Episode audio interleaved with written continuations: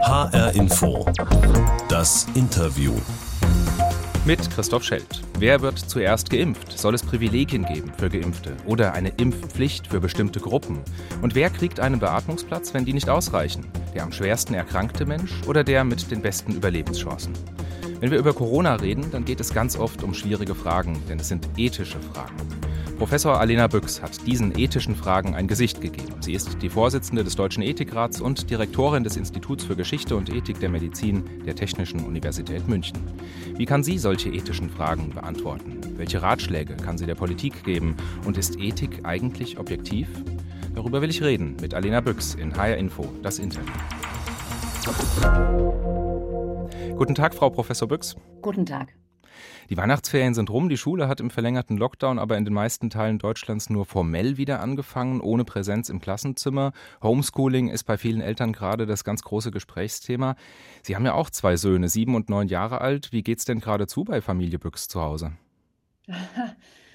Also insgesamt wild und es ist eine, ein ständiges Ausbalancieren ähm, und Abverabreden mit meinem Mann und Planen, ähm, wie man Arbeit äh, und Familie ähm, sozusagen alles gut, äh, gut hinkriegt.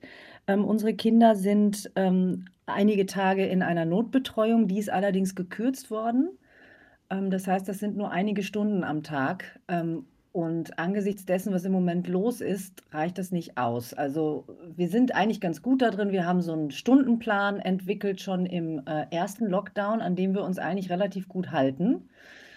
Aber wie viele andere auch sind wir hin und her gerissen, bin ich hin und her gerissen ähm, zwischen den Kindern gute Aufmerksamkeit geben, das Lernen anleiten, irgendwelche Arbeitsblätter ausdrucken, gucken, dass alles gut funktioniert auf der einen Seite und auf der anderen Seite den Bedarfen von Arbeit, die im Moment relativ intensiv sind. Ich habe mir diesen kleinen Einblick in Ihr Privatleben gestattet, weil ihn mir Ihr Mann sozusagen gestattet hat. Er ist ja auch eine öffentliche Person, arbeitet als Politikberater und der hat am Montagmittag schon getwittert, 2020 hatte ich Verständnis für Anlaufschwierigkeiten bei der Umstellung der Schulen in den Krisenmodus. 2021 fehlt mir jedes Verständnis dafür. Also da war er offenbar gerade in Charge im Homeschooling. Ich glaube, das das ist etwas, über das wir relativ lange reden. Wir finden das beide frustrierend. Also, wir haben einfach viele internationale Freunde und wir wissen ganz genau, die sitzen in Ljubljana vorm vorm Laptop, die Kinder, und machen sechs Stunden am Tag ganz normalen Unterricht, nur halt eben virtuell. Und da kriegt man also, da wird man dann schon, wenn man diese Vergleiche hat, was einfach möglich wäre und wenn man dann sieht, woran es scheitert in Deutschland, äh, zum Teil, nicht an der Bereitschaft vieler Beteiligter. Wir haben sehr engagierte Lehrerinnen in den Klassen unserer Kinder, ähm, aber äh, es scheitert eben dennoch an vielen anderen Dingen. Ähm, da ist man dann schon sehr frustriert. Und ich weiß, dass das im Moment und auch schon länger vielen Eltern so geht. Das Homeschooling ist ein Aspekt von Corona, einer, der viele im Alltag betrifft, aber das ist zum Glück nicht der, bei dem es um Leben und Tod geht. Bei anderen Aspekten leider schon. Seit Wochen wird ja in Deutschland heftig über die Corona-Impfung debattiert. Und bevor die zum Jahreswechsel losgehen konnte, da waren auch Sie und der Ethikrat sehr gefordert als Ratgeber für die Politik bei der Frage, wer zuerst dran ist. Wenn Sie jetzt sehen, was die Politik daraus gemacht hat, also die Regelung, die jetzt gilt, die im Wesentlichen hervorsieht, dass es nach Alter vorgeht, würden Sie sagen, das ist eine ethisch gute Regelung? Also die Empfehlungen der ähm, Ständigen Impfkommission, ähm, die haben ja sagen einfach detaillierter mit Evidenz unterlegt, äh, was wir gemeinsam ausgearbeitet haben. Also das ist sehr, sehr eng äh, beieinander. Die Verordnung hat auch in meiner Wahrnehmung das ganz, ganz wesentlich übernommen. Ich glaube, was vielen erst klar geworden ist, als das losging, ist etwas, was wenn ich das mal so sagen darf, uns natürlich schon ein bisschen früher vor Augen stand. Deswegen äh, haben wir darauf gedrungen, dass überhaupt so transparent über diese Verteilung gesprochen wird, dass das dass Knappheit nicht heißt, wir müssen es irgendwie sozusagen gut, gut organisieren und so, sondern dass das heißt am Anfang, kriegen wirklich nicht alle, die das wollen, die Impfung. Das ist eine absolute Knappheit. Da geht es um die Wurst. Und ich glaube, das ist vielen auch in der öffentlichen Debatte so richtig plastisch erst klar geworden, als es begann. Und dann schauen natürlich alle ganz genau hin und, und auf einmal sozusagen kriegt das eine ganz andere Aufmerksamkeit und dann sagen auch viele, warum stehe ich jetzt erst in Gruppe 3 äh, und nicht in Gruppe 2? Warum stehe ich in Gruppe 5, nicht in Gruppe 4? Das ist völlig nachvollziehbar. Ähm, aber ich glaube tatsächlich, dass ähm, insgesamt, da muss man, das ist ja das Gemeine, man darf nie nur auf eine Gruppe gucken. Wenn man so etwas macht, muss man versuchen, so breit wie möglich wirklich die Interessen aller zu berücksichtigen. Und natürlich auf der Grundlage der besten verfügbaren Evidenz. Und da muss ich sagen, ist das, glaube ich, insgesamt, so schlimm das ist, worum es da letztlich geht, diese Verteilung, ähm, aber insgesamt, glaube ich, ein, ein ausgewogener Vorschlag, der auch ausgewogen umgesetzt wurde. Betonen muss ich einfach, man kann das nie ganz gerecht machen. Man kann das auch nie wirklich gut machen. Man kann es nur so gut und so gerecht wie möglich machen. Und trotz dieser Knappheit, die Sie angesprochen haben, haben wir jetzt ja gerade eine Debatte über eine mögliche Impfpflicht. Die kommt vor allem von Bayerns Ministerpräsident Markus Söder. Der hat im Prinzip gesagt, ähm, er könnte sich so eine Verpflichtung für Pflegepersonal vorstellen. Die Position Ihres Ethikrats dazu, die haben Sie in den vergangenen Tagen mehrfach deutlich gemacht. Sie schließen so etwas nicht grundsätzlich aus, können sich das aber nur unter engen Voraussetzungen vorstellen und halten die Debatte zum jetzigen Zeitpunkt nicht für richtig. Habe ich das korrekt zusammengefasst?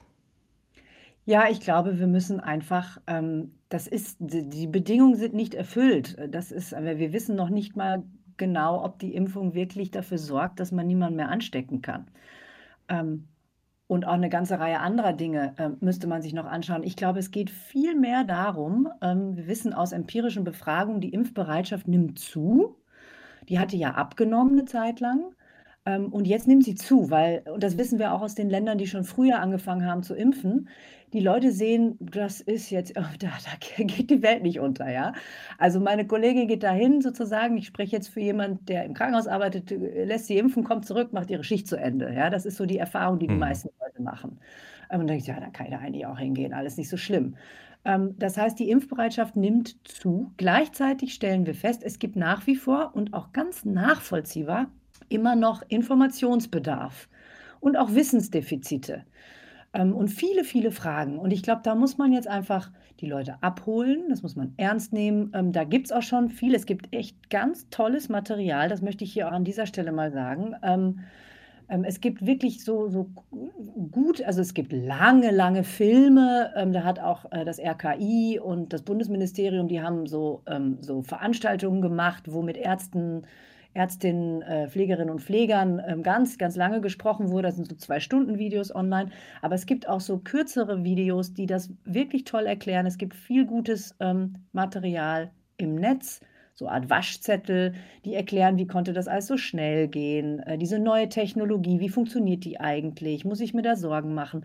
Da gibt es viel, aber das ist natürlich noch nicht bei allen angekommen und ich finde das fair, dass diejenigen, ähm, die einfach so lange jetzt schon auch so wesentliche Arbeit für uns alle leisten, ähm, dass man ernst nimmt, wenn die Fragen haben und dass wir da ähm, drauf eingehen. Und wir sollten, das finde ich auch, ruhig noch ein bisschen mehr werben. Ähm, also werben heißt ja nicht überreden äh, oder ignorieren, was die Leute für, für Fragen haben, sondern werben heißt einfach wirklich positiv zu erklären, warum eine Impfung einfach eine tolle Idee ist und im Moment das Beste, was wir haben äh, gegen die Pandemie, aber ehrlich gesagt auch vor allem für den Schutz von einem selber. Aber reicht das Werben aus? Muss man da nicht noch ein bisschen mehr Druck machen? Bei den Masern zum Beispiel, da hat ja auch Ihr Ethikrat gesagt, es gäbe sowas wie eine moralische Pflicht, sich bzw. seine Kinder impfen zu lassen. Corona ist ja nach allem, was wir bisher wissen, viel gefährlicher als die Masern. Also warum dann nicht eine Impfpflicht, vielleicht sogar für alle? Also ich glaube, dass es eine moralische Pflicht zur Impfung gibt. Auch ähm, bei Corona. Auch bei Corona. Ähm, ehrlich gesagt glaube ich das ganz grundsätzlich. Impfungen sind eine der großen Segnungen der Medizin. Ähm, und in den meisten Fällen geht es ja um diese sogenannte Herdenimmunität. Und die Herdenimmunität soll andere mitschützen. Ähm, und das ist letztlich bei Corona sogar noch stärker auf die Spitze getrieben. Wir alle wollen, dass diese Pandemie vorbeigeht für diejenigen, die Restaurants haben, für diejenigen, die im Kulturbereich tätig sind, für diejenigen, die ihren Job verloren haben, ihre Existenz verloren haben, sich seit Monaten isolieren müssen, weil sie besonders gefährdet sind. Für letztlich uns alle. Ja, also das ist aus meiner Sicht noch viel, viel stärker als, als bei anderen Impfungen der Fall. Ähm, dass es nicht nur um einen selber geht, also es, das natürlich auch, ja, also ich, niemand hat Lust, noch ewig Angst vor dieser, dieser Erkrankung zu haben, sondern dass es auch um uns alle als Gemeinschaft und als Gesellschaft geht. Also auch ein Akt der Solidarität ist ja auch ein großes ethisches Wort. Wollte ich gerade sagen, Sie nehmen mir das Wort aus dem Mund, ganz genau. Und da glaube ich schon, dass es ähm, zwar keine Rechtspflicht gibt, und wie gesagt, wir haben so eine Impfpflicht, die man dann auch durchsetzen und sanktionieren könnte, ausgeschlossen. Ähm, aber es gibt aus meiner Sicht schon eine moralische Pflicht. Ich glaube nur, dass im Moment nicht die Zeit ist für Druck, sondern im Moment ist die Zeit für eine offene, transparente Debatte, für ganz viel Information, für ganz viele Menschen abholen, da wo sie sind, für Werben, für Erklären. Ähm, und ich bin sehr zuversichtlich unter uns. Ähm, und da sehen wir auch die Anzeichen, ähm, dass, das, dass die Impfbereitschaft sehr, sehr zunehmen wird. Ich will Ihnen einfach einmal ein praktisches Beispiel geben. Ich bin ja angebunden an ein großes Universitätsklinikum, In das München. Recht genau. Und wir hatten ähm, durchaus äh, keine extrem hohe Impfbereitschaft initial. Und dann haben wir ähm, auf, ähm, also wir haben äh, Informationsveranstaltungen gemacht, ähm, auch mit unserer Virologin, das ist die Ulla Protzer, die ist ja sehr bekannt äh, und wirklich eine ganz ausgewiesene Virologin, die selber auch Impfstoffe entwickelt.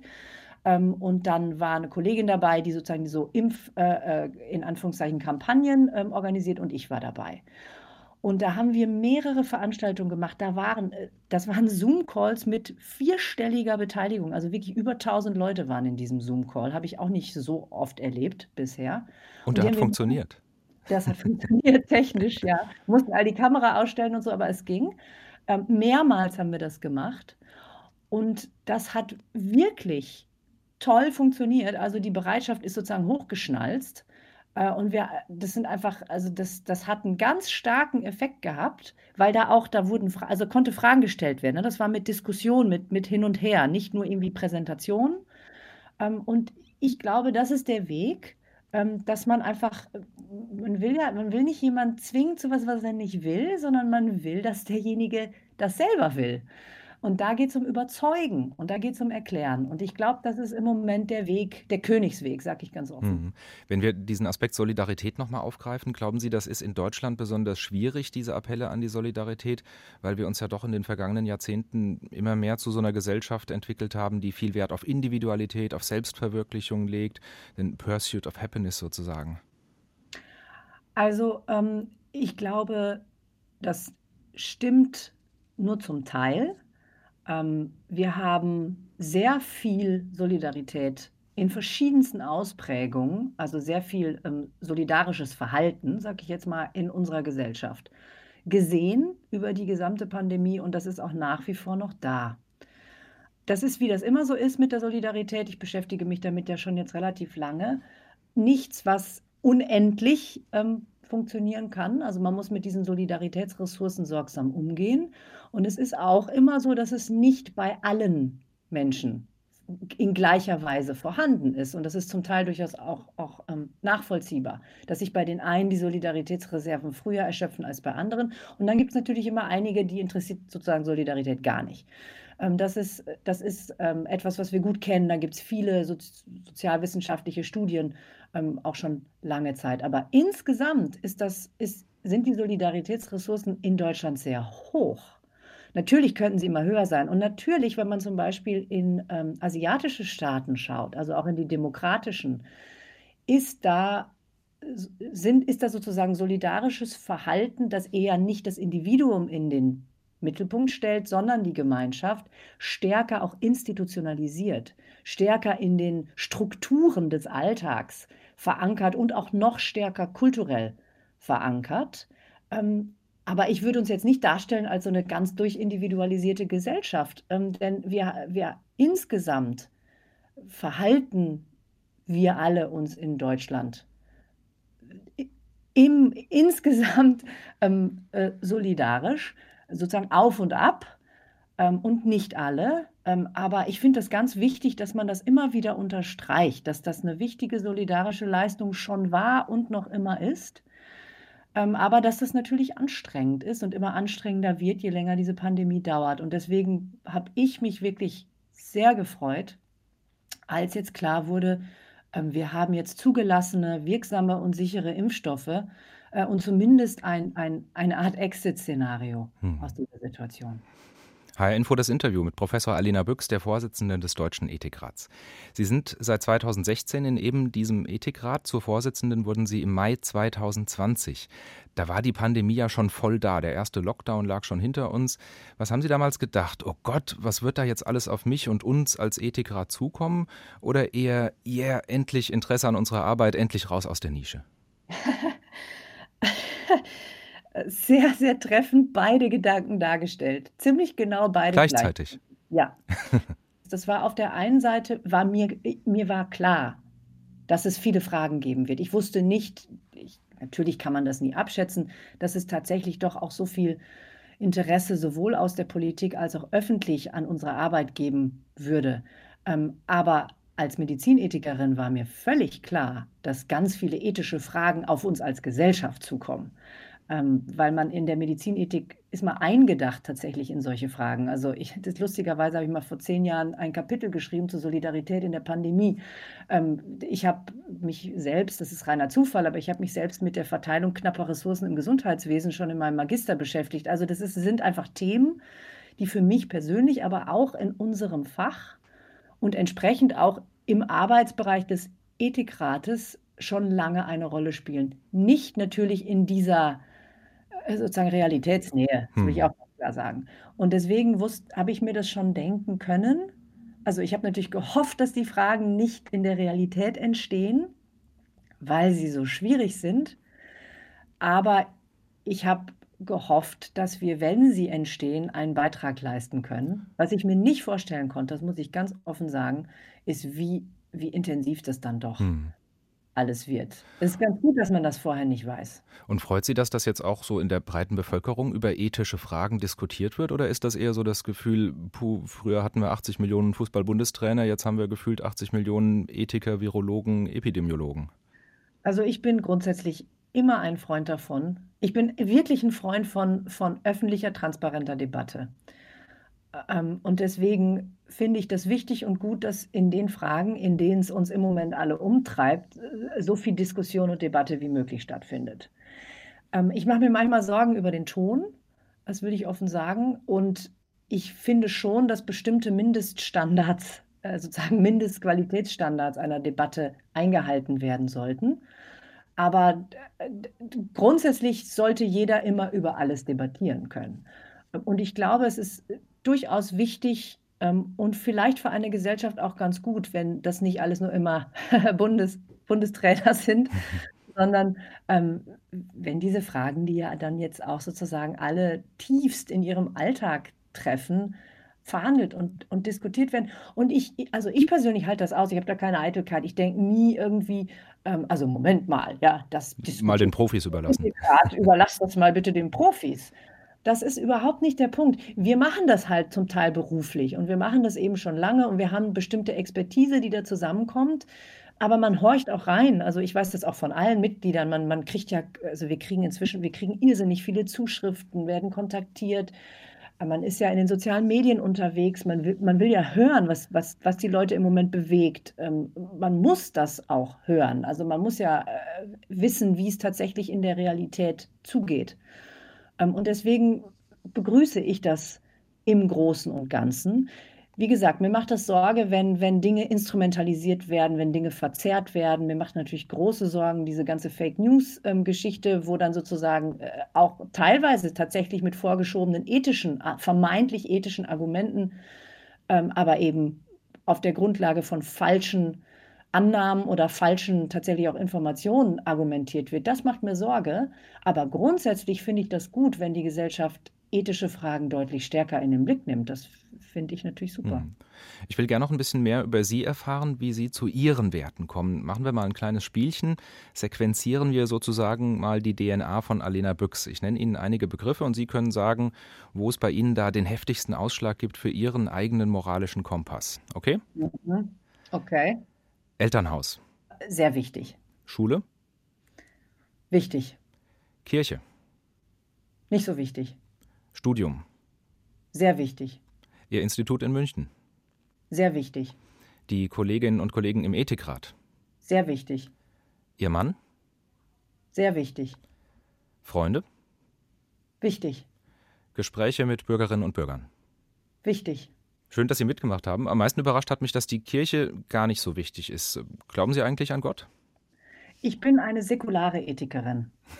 ähm, also ich bin wissenschaftliche Ethikerin. Ich gehe da schon sehr wissenschaftlich ran. Ähm, das ist einfach, ähm, so betreibe ich Ethik und entsprechend sind private Aspekte nur teilweise äh, von Belang. Ähm, und am wichtigsten ist einfach mein wissenschaftliches Handwerkszeug, das ich im Studium in, und in sozusagen in der, in der gesamten wissenschaftlichen Laufbahn ähm, mitgenommen habe. Ähm, und deswegen ist das tatsächlich so, dass ich bin einfach, ich komme eher aus der Philosophie, was, meine, äh, was mein ethisches Handwerkszeug anbelangt. Ähm, und deswegen ist das tatsächlich grob so, wie ich das jetzt beantwortet habe. Sie beschäftigen sich ja neben Corona noch mit vielen anderen Themen, vor allem bevor es Corona gab. Ähm, Transplantation, selbstlernende Systeme in der Diagnostik, Genforschung, Antibiotikaresistenz. Ähm, ich habe die Frage mit äh, Kirche und Gott deshalb gestellt, weil ich mich so gefragt habe, wenn man sich Tag ein, Tag aus mit solchen Fragen beschäftigt, wo es wirklich so um das das Menschsein an sich geht, kommt man da nicht vielleicht auch irgendwann mal an einen Punkt, wo man als Wissenschaftler sagt, da komme ich jetzt nicht weiter mit aller Rationalität. Da kann die Antwort nur in etwas liegen, das vielleicht unseren Verstand übersteigt. Ähm, also ich, ich muss tatsächlich sagen, ich habe festgestellt in der Auseinandersetzung mit diesen Fragen, dass man mit dem Wissenschaft, dass ich jedenfalls äh, meiner Erfahrung nach mit dem wissenschaftlichen Handwerkszeug schon sehr, sehr weit komme. Ähm, ich begrüße es aber eben, dass wir deswegen, äh, weil es unterschiedliche Herangehensweisen geht, an den Umgang mit, mit solchen Technologien zum Beispiel sehr dass wir im Ethikrat so interdisziplinär besetzt sind. Und ich selber arbeite in meiner wissenschaftlichen Arbeit auch interdisziplinär, ähm, um auch sozusagen zu vermeiden, dass ich vielleicht irgendwo blinde Flecken habe und um zu lernen von anderen, die, die andere äh, Herangehensweisen haben. Also das hat eigentlich bisher ganz gut funktioniert. Mhm. Hi, Info das Interview mit Alena Büchs, 43 Jahre alt, Ärztin, Philosophin, Direktorin des Instituts für Geschichte und Ethik der Medizin der Technischen Universität München. Wir sind die Sendung mit der Box. Zu jedem Interview gehört unsere HR Info Interview Box. Das ist eine kleine weiße Kiste und da ist eine Überraschung für den Gast drin und für Sie ist das heute ein Zitat. Alena Büchs hat ihre Positionen, na klar, aber ist immer auch bereit, sich durch das bessere Argument überzeugen zu lassen. Kurzum, sie ist lern- und korrektursensibel. Das ist alles andere als selbstverständlich bei jemandem, die schon jetzt eine solche Karriere hinter sich hat und eine solch bedeutsame Position innehat. Wenn man so will, Jürgen Habermas, der Verfechter kommunikativer und eben nicht nur strategischer Vernunft, hätte an der Gesprächsfähigkeit von Alena Büchs seine Freude. Davon können viele in der Politik, aber auch in der Zivilgesellschaft sich einiges abschauen. Zitat Ende. Wow, klingt ganz gut, oder? Das ist sehr nett, ich bin ganz platt. Was glauben Sie denn, wer spricht denn da so im, im wahrsten Sinne des Wortes hochachtungsvoll von Ihnen? Haben Sie eine Idee? Ehrlich gesagt nicht. Ähm, aber jemand, der mich ganz gut kennt, das trifft einen wichtigen Kern, dieses immer sich zu bemühen, weiterzulernen. Und tatsächlich, ich kann mich guten Argumenten nie verschließen. Ähm, manchmal würde ich mir das sogar wünschen. Ähm, aber das ist jemand, der das, also das finde ich toll. Wer, wer war das? Also ich muss gestehen, mir ist das in der Vorbereitung dieses Interviews ziemlich schwer gefallen, mehr über Sie persönlich rauszufinden, obwohl ich dazu ziemlich viele Leute angerufen oder angemeldet habe, sogar Ihre alte Schule. Und diese Sätze hier, die kommen von Peter Dabrock, Theologe an der Uni Erlangen. Als Sie in den Ethikrat kamen, da war er schon vier Jahre dabei und Sie sind ihm voriges Jahr dann als Vorsitzende nachgefolgt. Und den habe ich gefragt, wie ist sie denn so, die Büchs? Also er scheint Sie sehr zu schätzen. Oh, das ist, also das, das gebe ich natürlich von Herzen und gerne zurück. Ich schätze Peter Dabrock auch sehr. Und Peter Dabrock ist jemand, von dem ich wirklich sehr, sehr viel gelernt habe und noch weiter äh, lerne. Ähm, aber das freut mich natürlich, sagen, im Herzen.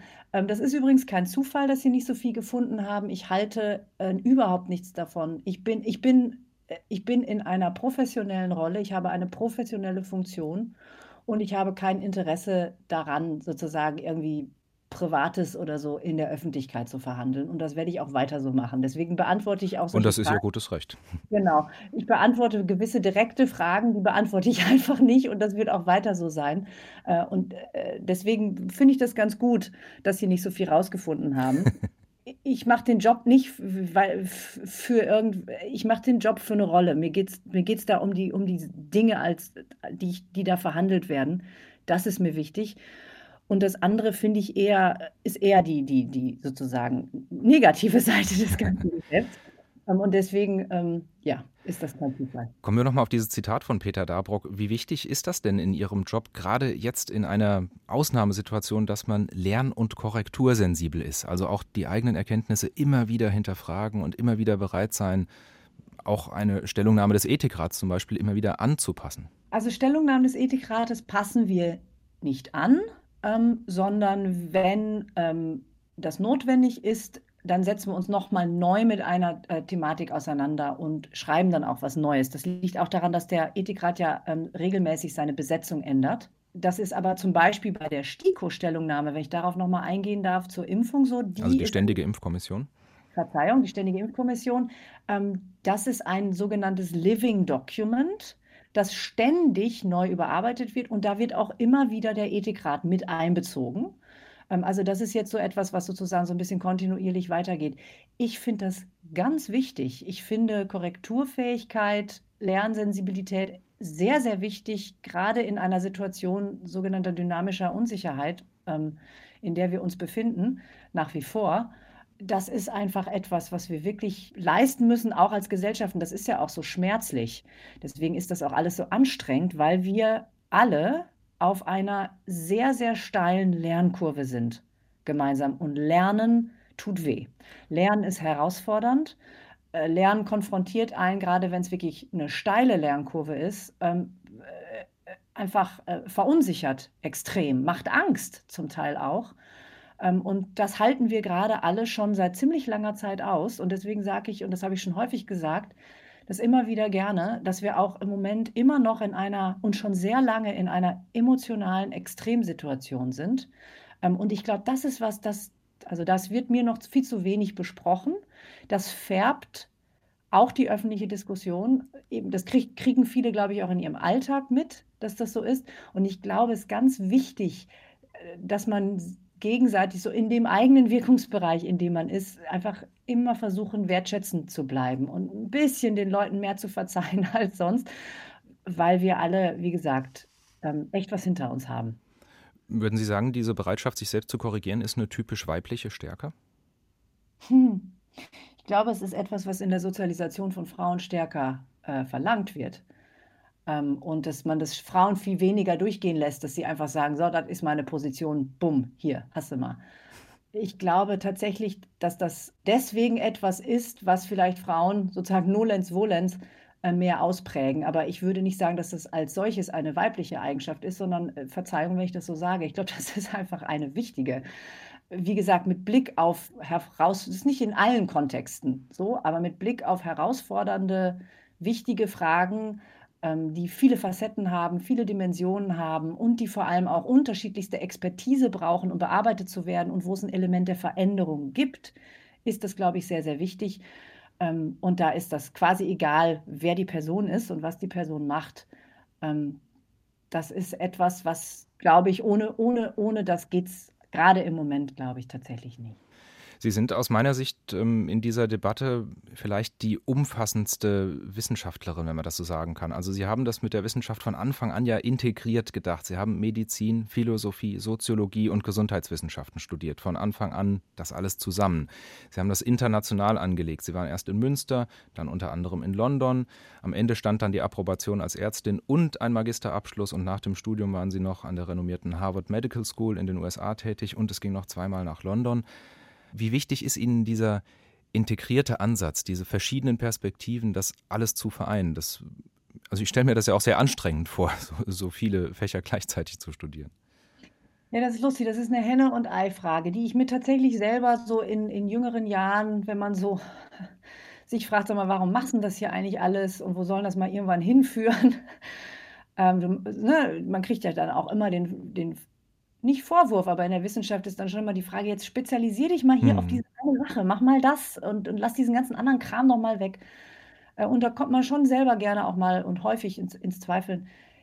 Bei mir ist das, glaube ich, so, ich kann nicht anders. Und die Frage ist, ist das, ist das, weil ich so denke oder habe ich, habe ich mich selber durch die Art, wie ich äh, mich selbst quasi äh, in Ausbildung gebracht habe, ähm, zu jemandem gemacht, der so denkt? Das weiß ich selber nicht. Ähm, aber es passt tatsächlich gut zusammen. ähm, dieses Integrierte. Das, so, das, ich kann gar nicht sagen, dass mir das wichtig ist, weil das ist, äh, das ist so, so denke ich einfach. Ich, ich habe, ich, da kann mich noch daran erinnern, das werde ich nie vergessen, ein, ein ähm, in Harvard war das tatsächlich. Da war ich in der Gym, laufen auf dem Laufband, das war im Winter. Also im Fitnessstudio würde man genau, sagen. Und ich hatte vorher einen Artikel gelesen und das war ganz witzig in irgendeinem, so das war mehr so ein Blättchen, also fast so eine Art äh, das war jetzt also kein, kein, kein, Yellow kein Press. Journal, aber da gab es ein Interview mit jemandem, der sprach, ganz anderer Kontext, über den Unterschied zwischen Generalisten und sozusagen tiefbohrenden Spezialisten. Und der hat gar nicht für die Wissenschaft ähm, die, die Charakteristika untersucht und einfach gesagt, ähm, man braucht eben beides. Ähm, und da habe ich das erste Mal verstanden, ich bin wahrscheinlich, ich habe ich hab viele Charakteristika von, von jemandem, der generalistisch arbeitet, in einem Feld, das eigentlich eher für Spezialisten geeignet und gedacht ist. Und das hat immer wieder tatsächlich auch zu Schwierigkeiten geführt und zu viel Zweifel. Und, und dazu, dass man, dass einem, dass man denkt, pff, wie gesagt, sollte ich mich auf ein Gebiet spezialisieren, also ich meine, hm. am Ende des Tages habe ich mich dann ja spezialisiert, aber eben in einem interdisziplinären Feld. Und äh, oft oder vorher war oft die Frage, na, weil es bleibt doch bei der Medizin und macht die total spitzenmäßig und lass mal dieses ganze andere Zeug eben, eben weg. Oder umgekehrt, dann macht doch nur die Philosophie. Ähm, was, was daddelst du da denn jetzt noch irgendwie klinisch rum? Ähm, und das, also das ist, das ist, das ist durchaus auch mit Schmerzen verbunden gewesen, aber ich, bei mir ging es nie anders. Also jetzt haben wir hier also eine Wissenschaftlerin zu Gast, die besonders viele Perspektiven in einer Person vereinen kann. Was würden Sie sagen, wenn wir einen Strich drunter machen? Wie läuft es aus Ihrer Sicht mit der Pandemiebekämpfung in Deutschland? Ähm, es lief sehr, sehr gut, ähm, sehr lange. Es läuft im Moment nicht so gut insgesamt. Ähm, ich mache mir im Moment tatsächlich Sorgen. Ähm, und wir sind so ein bisschen am Kipppunkt, was die Intensivstationen anbelangt. Ähm, und ich hoffe einfach, dass wir die Kurve kriegen und dann insgesamt sagen können, es sind viel zu viele Menschen gestorben, es war viel zu viel zu belasten für die Gesellschaft und für die Wirtschaft und für ganz, ganz viele Bereiche. Ähm, aber wir haben es geschafft, das zu überstehen. Also ich bin da nicht enthusiastisch, aber wie ich das immer bin, verhalten und realistisch. Optimistisch. Und mit dem Hintergrund als Medizinerin, Philosophin, Soziologin, was würden Sie sagen, die nächsten Wochen und Monate, worauf kommt es an, dass wir als Gesellschaft insgesamt gut und richtig handeln, dass wir das schaffen? Ähm, ich glaube, wir müssen auf die, weiter auf die wissenschaftliche Evidenz gucken. Wir müssen realistisch bleiben, also nicht, nicht Wunschdenken anheimfallen und auch sozusagen die emotionalen Spitzen aus den Debatten raushalten. Also sozusagen dieses vernunftbasiert, kühler Kopf, bisschen noch durchhalten. Ganz wichtig, immer an den Zusammenhalt denken, immer daran denken, wir sind alle gemeinsam in diesem Boot. Und das müssen wir jetzt einfach noch weiter durch diesen Sturm segeln ähm, und alle Hand anlegen. Und dann ähm, gehe ich davon aus, dass wir diesen Sturm gut durchsegeln. Aber das wird nicht einfach. Das wird noch eine Weile sehr hart sein. Professor Alena Büchs, Medizinethikerin an der Technischen Universität München und Vorsitzende des Deutschen Ethikrats. Vielen Dank für das Gespräch. Sehr gern, vielen Dank. Das war der Podcast von HR Info, das Interview. Noch mehr tolle Podcasts gibt's auf hrinforadio.de und in der ARD Audiothek. Mein Name ist Christoph Schelt.